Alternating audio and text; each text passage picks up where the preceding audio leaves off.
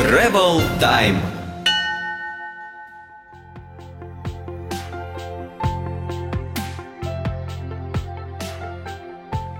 Здравствуйте, друзья! С вами подкаст Travel Time, очередной выпуск. И сегодня в гостях у нас путешественник Владимир, который сейчас нам расскажет о своем проекте. Всем привет! Меня зовут Владимир Фельваркив, я автор и редактор проекта chance2trip.com. А что это такое за проект? А, ну, проект начинался почти три года назад как э, информационный продукт. Я запускал большой видеокурс, там было более 20 часов про путешествия на все-все темы. Все, а все возник темы? он вообще, в принципе, изначально из персонального блога, я его потом просто выделил в отдельный проект, я туда писал так, больше, наверное, для себя и для друзей маленькие статейки про путешествия. А что за темы были вот эти все, все, все темы? А, прямо вот последовательно, начиная с того, как собраться в самостоятельное путешествие, где взять дешевые билеты, как забронировать поезда, как открыть визу, что делать с деньгами в путешествии, где взять отели, где жить без отелей. И много там всяких нюансов технических по поводу виз, по поводу денег тоже, по поводу страховок, по поводу автомобилей, там есть большой раздел двухчасовой, как его арендовать. Это в разных странах прям или какие-то определенные у тебя А, описаны? В разных странах, да. То есть там э, смысл курса был, он универсальный. То есть он не заточен под какую-то конкретную страну. Он универсальный, его можно прикладывать абсолютно к любым странам, потому что у меня опыт, в принципе, большой, с запада на восток, там, от Южной Америки до Китая. Вот, и, естественно, все это дело опробовалось в разных странах, и выводилась некая универсальная формула. Вот, э, сейчас э, покупать уже ничего не надо. Я не стал перезаписывать следующую версию курса, я просто э, решил отдать все это дело бесплатно. Сейчас оно на канале проекта выкладывается последовательно. YouTube, да. Там уже Понял. 6 или 7 частей выложено из 25 видеороликов и дополнительно еще сопровождается это уже актуальными текстовыми статьями, потому что кое-что за эти годы поменялось. Мгм. Я не так давно, на прошлой неделе, написал новую совершенно статью по метапоисковикам. То есть у меня есть большой видеообзор, как они работают, Aviasales иже с ними похожие. Вот, но поскольку сейчас технологии очень сильно изменились, обзор это больше так э, учебник, инструкция Мгм. по тому, как в принципе пользоваться сайтом или разными сайтами, там сравниваются системы или какие-то базовые правила даются. А в статье уже описаны современные принципы, почему мы не всегда там видим дешевые билеты и что вообще с этим делать. А вот скажи, пожалуйста, специально для ленивых слушателей, тем, кому лень читать, давай попробуем поделиться этой историей на аудио. Может, Ну смотри, если лайфхаков. очень коротко, потому что там схема такая достаточно длительная, структурированная, я все-таки рекомендую почитать. А, но если коротко, за последние где-то полтора года поисковики стали умнее и стали значительно более пристально следить за пользователем, за путешественником, который ищет в них авиабилеты. Если раньше такая фишка, как геопозиция, она была просто больше ради удобства, он определял твое местоположение, сразу показывал город, откуда ты летишь, то сейчас он знает помимо этого. В принципе, и раньше знал, но сейчас начали активно использовать. Они знают твой язык, они знают практически все твои запросы, которые у тебя кэшируются в браузере, они знают твой средний уровень дохода, они знают компьютер, с которого ты выходишь, с мака билеты будут стоить дороже Вот процентов на 5-7. Вот. э, Но самое главное, они знают твою геопозицию и знают твой язык, на котором ты разговариваешь. И дальше идет такая фишка. То есть, в принципе, они, кстати, по-моему, это месяцев 6-8 назад Skyscanner даже их основатели интервью давали, они это не скрывают. То есть, если как бы им прямой вопрос журналисты задавали, они прямо, в принципе, отвечают. Сделано это технически для пользы путешественника. Ну, в принципе, как бы на первой волне так оно и есть. Но всегда есть оборотная сторона медали. А, получается, что он нас определяет и выдает нам не все реально варианты, которые есть в мире. От авиакасс, от авиакомпаний, а от букинг-агентств каких-то, которые перекупают, вторично продают нам авиабилеты. А выдает только тех, кто говорит на русском языке, продает на русском языке, то есть за рубли, или имеет поддержку на русском языке. А, Автоматически отсеивается значительная часть, порой до половины, вариантов, которые проводят расчеты в иностранной валюте, где требуется конверсия денег, которые в принципе не говорят, никогда не говорили, никогда не будут говорить на русском языке. Вот. Э, и из поиска очень часто выпадает, э, если не большинство, то очень многие лоукост авиакомпании. И по этой причине, и потому что лоукост авиакомпании большая часть, они вообще в принципе не выдают метапоисковикам свои авиабилеты, им это невыгодно. Они делают прямые продажи, потому что у них и Через так чиповые да? авиабилеты, да. А не секрет, что метапоисковик зарабатывает на комиссии от авиакомпании. Вот, он получает свои там полтора-три процента. Вот, естественно, если лоукостеры будут включать еще эти 3%, грубо говоря, в стоимость, то билеты опять же будут расти. Конкуренция очень жесткая, лоукост авиакомпаний хоть стало за последние три года меньше, их стало меньше сотни. Их было по первым моим подсчетам, по-моему, 126 авиакомпаний. Это в смысле в мире? Это в или- мире, Ага. да, это всего в мире. Потому что я когда писал курс, я задался целью систематизировать все лоукост авиакомпании, которые в мире существуют. Я их всех лично нашел, потому что этого списка... Ручками перебрал, да? Да, этого списка, на удивление, ни в русскоязычном, ни в зарубежном интернете не было. Это Были очень такие ценная информация. наброски. Вот, да. И этот список обновляется регулярно. Сейчас есть последний обновленный список, по-моему, на осень прошлого года. Сейчас вот надо бы его еще раз обновить. Потому что периодически происходит переименование, поглощение, слияние. Иногда происходит и банкротство тоже, чего греха таить. А вот, там, потому что кризис везде, экономические причины так или иначе на всех влияют. И вот сейчас их там, по-моему, около 95, там плюс-минус. Вот они у меня разделены по регионам, есть каждый отдельный сайт, и вот я знаю, что 80% этих лоукост авиакомпаний, они в поисковую выдачу не попадают. 80%. Да, отсюда у нас из России, когда ты ищешь на русском языке, да еще и с геопозицией из России. И главная фишка вот этой всей статьи, кроме там мелких нюансов, это изменение геопозиции. Надо категорически запретить поисковику знать, во-первых, где ты находишься, то есть убрать геопозицию. В идеале, конечно, надо выходить через прокси-сервер, чтобы он вообще не мог тебя идентифицировать даже Куки по чистить IP. можно. Вот. Куки чистить не помогает, потому что они стали умные, они э, пишут себе логи на сервер, и эти логи обнуляются пока что раз в 24 часа. Там есть фишка, которую может проверить практически любой читатель, открываем любой поисковик, а, там Aviasales, Skyscanner, Mamonda и любой другой известный, и набираем, я не знаю, там Москва, Куала-Лумпур. Вот. И в течение там получаса активно продолжаем на разные даты искать билеты по данному направлению с упором там на какой-то период. Допустим, Цена будет расти, да? с 10 там по 25 число. А, закрываем это дело, возвращаемся через пару часов, набираем то же самое направление. Кстати, вы увидите, он подтянет вам ту информацию, которую вы полчаса назад сбивали, даже если вы полностью закроете браузер и все почистите. Вот, он все это помнит. А, и цена станет выше.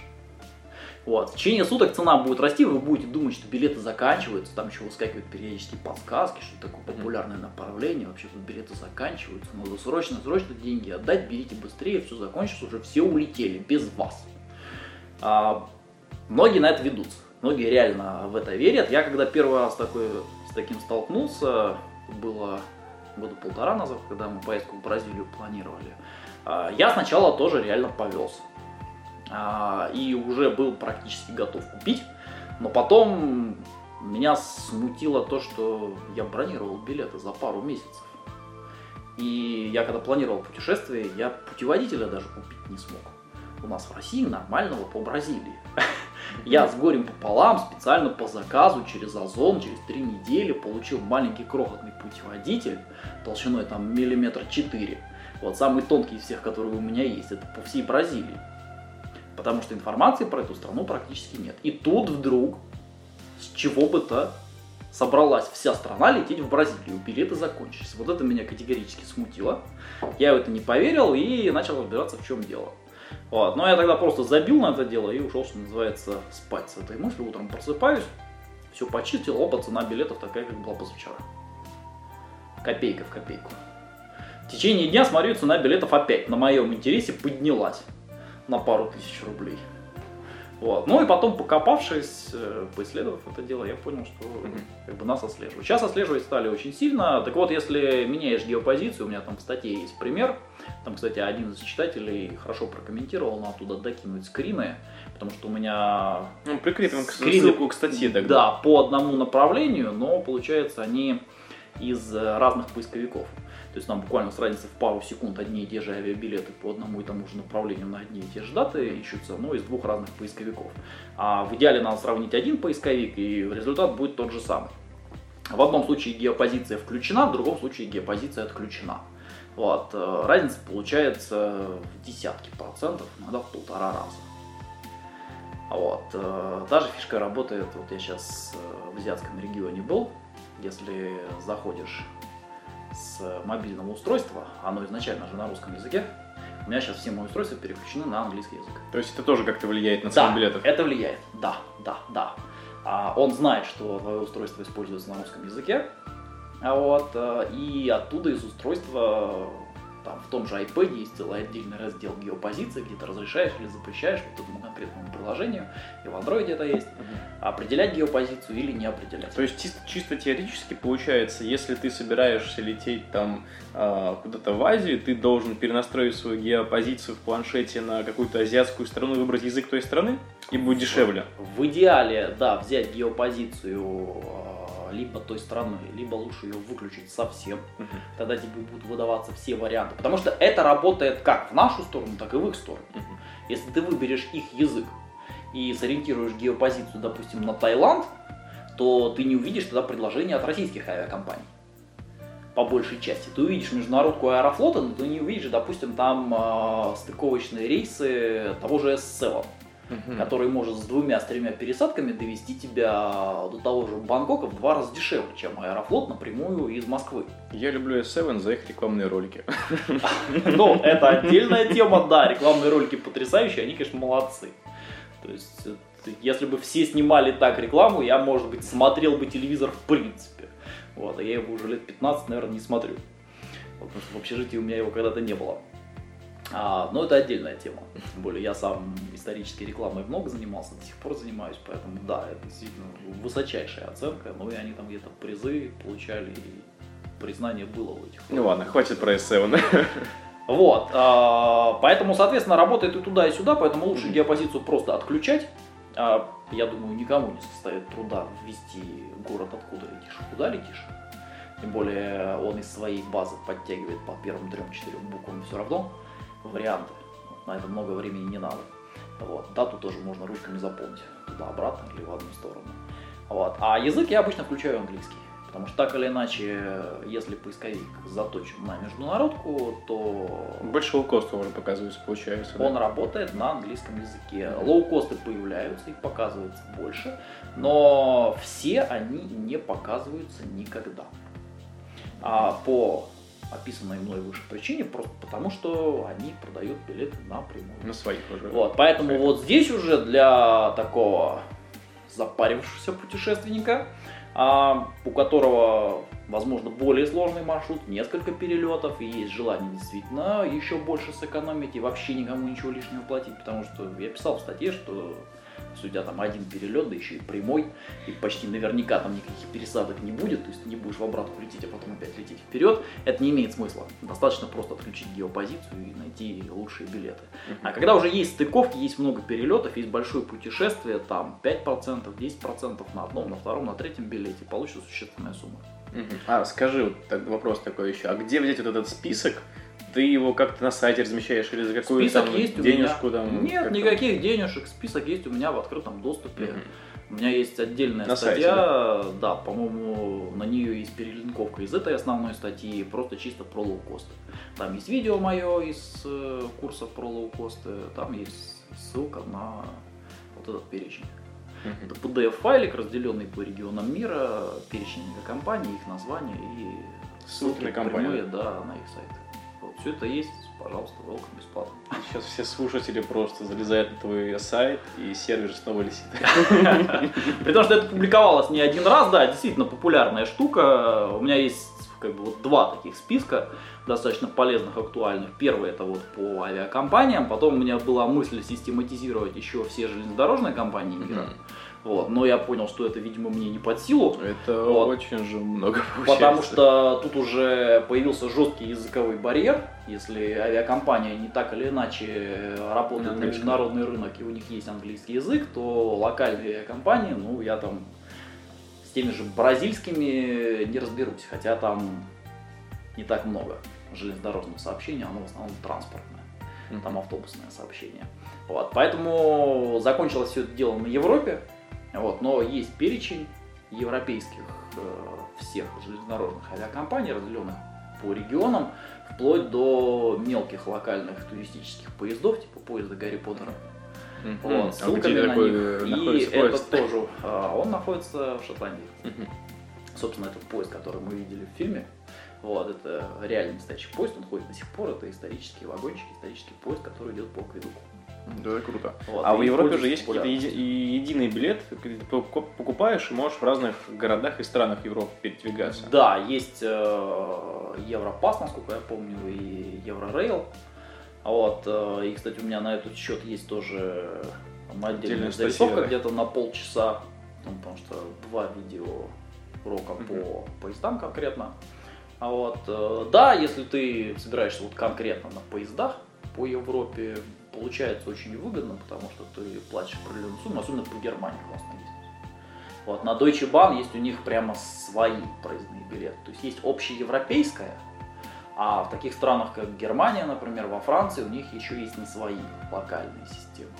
Очень удобно, то, что можно на жилье экономить. Можно, например, ночью там ехать куда-то на поезде и так просто по Европе кочевать на поезде. Это Ну круто. да, да, многие пользуются реально. Если к этому делу еще присоединить каучсерфинг, то можно вообще ездить практически этому бесплатно. Вот, кстати, насчет бесплатно, вот я потому что с разными путешественниками сталкивался, и там все путешествуют по-разному. Кто-то путешествует там, грубо говоря, за тысячу рублей, кто-то пу- путешествует за 100 тысяч рублей, все хотят разный уровень комфорта, каждый выбирает для себя, что ему удобно. А вот, э, единственное, что всех объединяет, э, никто из них, даже те, кто платят большие деньги, никогда не переплачивает. Мгм. Они всегда четко знают, за что они платят. Если он даже платит там 5-10 тысяч в сутки за гостиницу, он понимает, зачем он это делает. Вот, и ему это надо. Ну, это отличает да, самостоятельного комфорта путешественника, да, от э, именно туриста. Стандартного, пакетного, там, любого. Нет, ну самостоятельные путешествия тоже могут быть да, разные. Те же самые, когда ты останавливаешься в гостинице за 5, там, за 10 тысяч рублей, это тоже нормально, это норма. Естественно, да, я об этом и говорю. Вот, но мы всегда знаем, за что мы платим. Поэтому, соответственно, никогда переплачивать не имеет смысла. Совершенно верно. А у тебя еще отдельные статьи по поводу виз были, насколько я помню. На самом деле на проекте есть статьи по всем разделам. Я обычно, когда читаю лекции, Просто вопрос там, есть делаю по поводу виз раз. да, то я визы Мгм. включаю. Вот недавно спросили, интересный вопрос задали мне в группе подкаста а, а, насчет виз, где и как лучше сделать визу, которая будет длиться в течение года. Ви- ви- Ой, господи, простите, пожалуйста, страховка. Я про страховку имел в виду. Страховку на год сделать. Вот э, как сделать ее лучше и дешевле, куда обратиться? Ну, я могу сказать, я испробовал разные страховые компании. Кстати, да, первое, что рекомендую, не забивайте на страховку, даже если она не требуется для оформления визы. Подписываюсь, согласен. Куда бы вы абсолютно не ехали, потому что, дай бог, чтобы она вам никогда не потребовалась, собственно, на это всегда и рассчитываем. Вот, но я видел случаи, когда отсутствие страховки имело бы очень далекие и печальные последствия, и ее наличие спасало людям руки, ноги и жизни. И кошелек. Вот. э, Про кошелек уже даже не говорим, это всегда и абсолютно однозначно стопроцентно.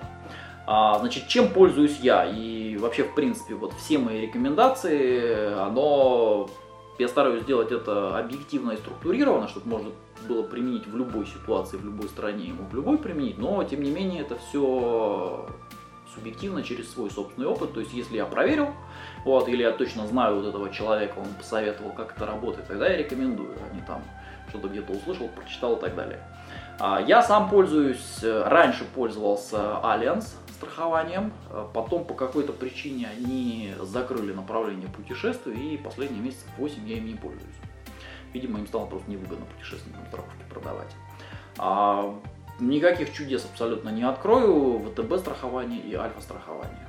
ВТБ страхование дороже, а альфа страхование дешевле на вот э, похожие услуги. То есть, если человек собирается уехать, например, на год в другую страну, скажем, азиатскую, то ему можно смело сделать страховку на протяженность да. на год. А сколько да. это может быть стоить средний чек? А, значит, э, будет все зависеть от... Э, вообще, цена, в принципе, страховки определяется не сроком действия страховки, а сроком Очень многими факторами, да? А, два основных факта, да, они учитывают многие факторы. И возраст, конечно же, учитывают, если путешественник младше 18 лет, там будет совершенно другой коэффициент, другая наценка, если старше определенного возраста, тоже будет наценка.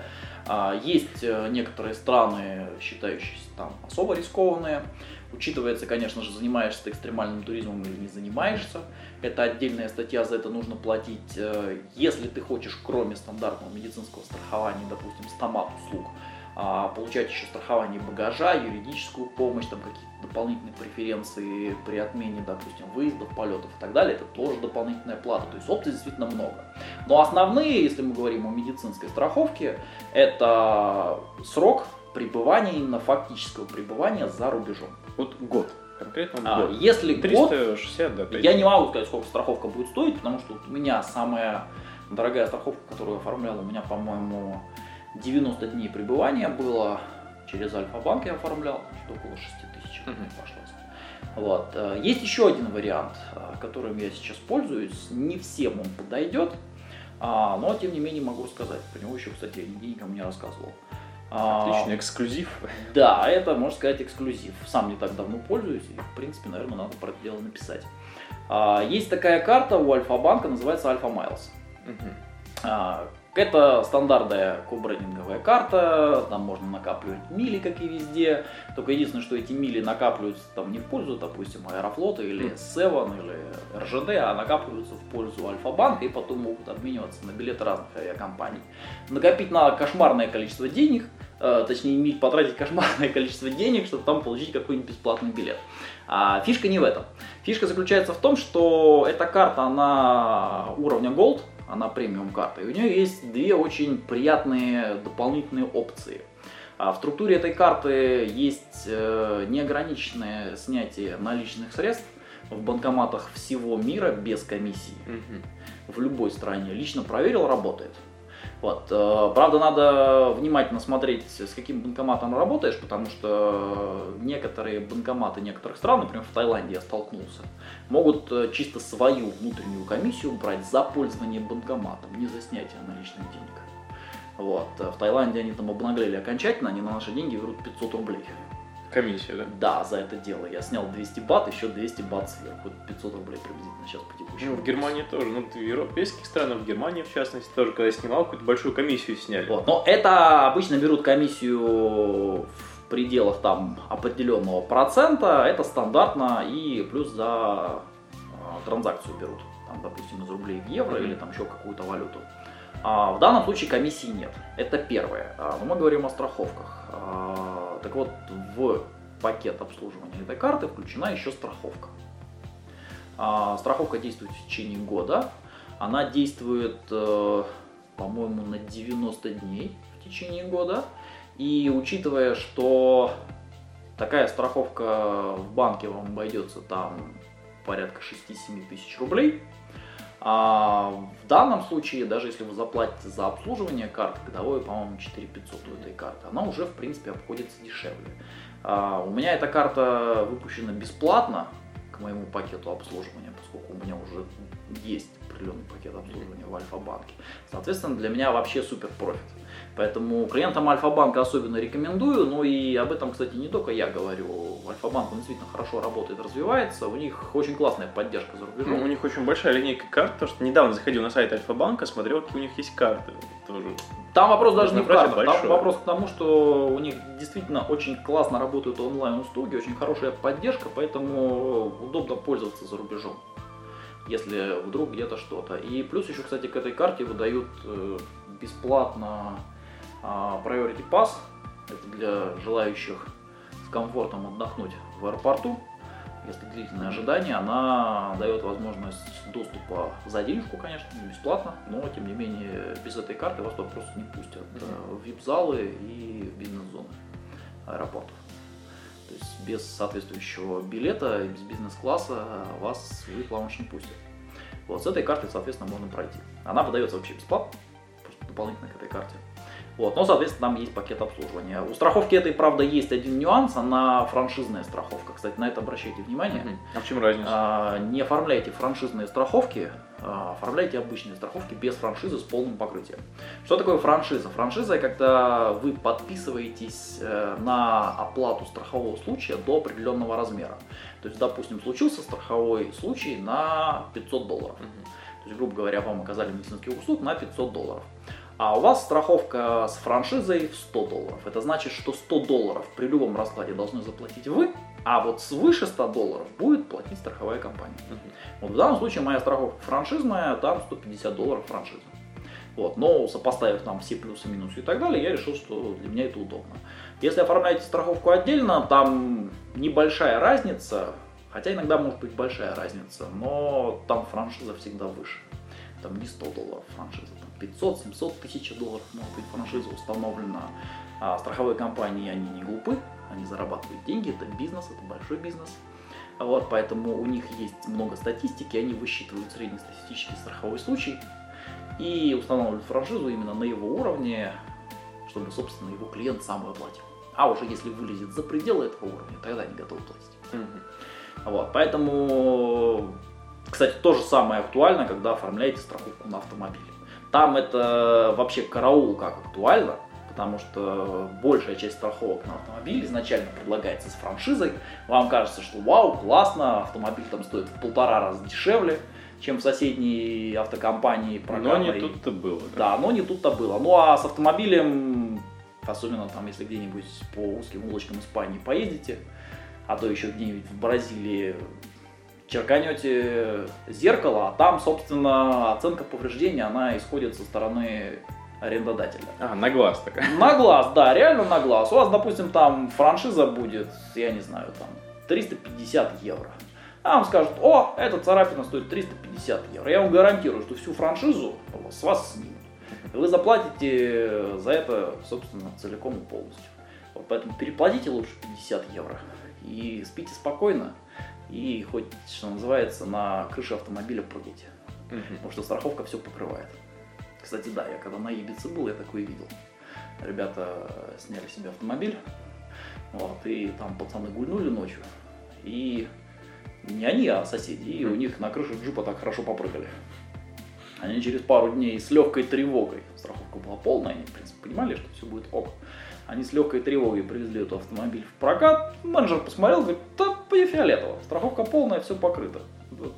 Ключи сюда, вот вам, собственно, Это без франшизы, которая, да? Да, это страховка без франшизы.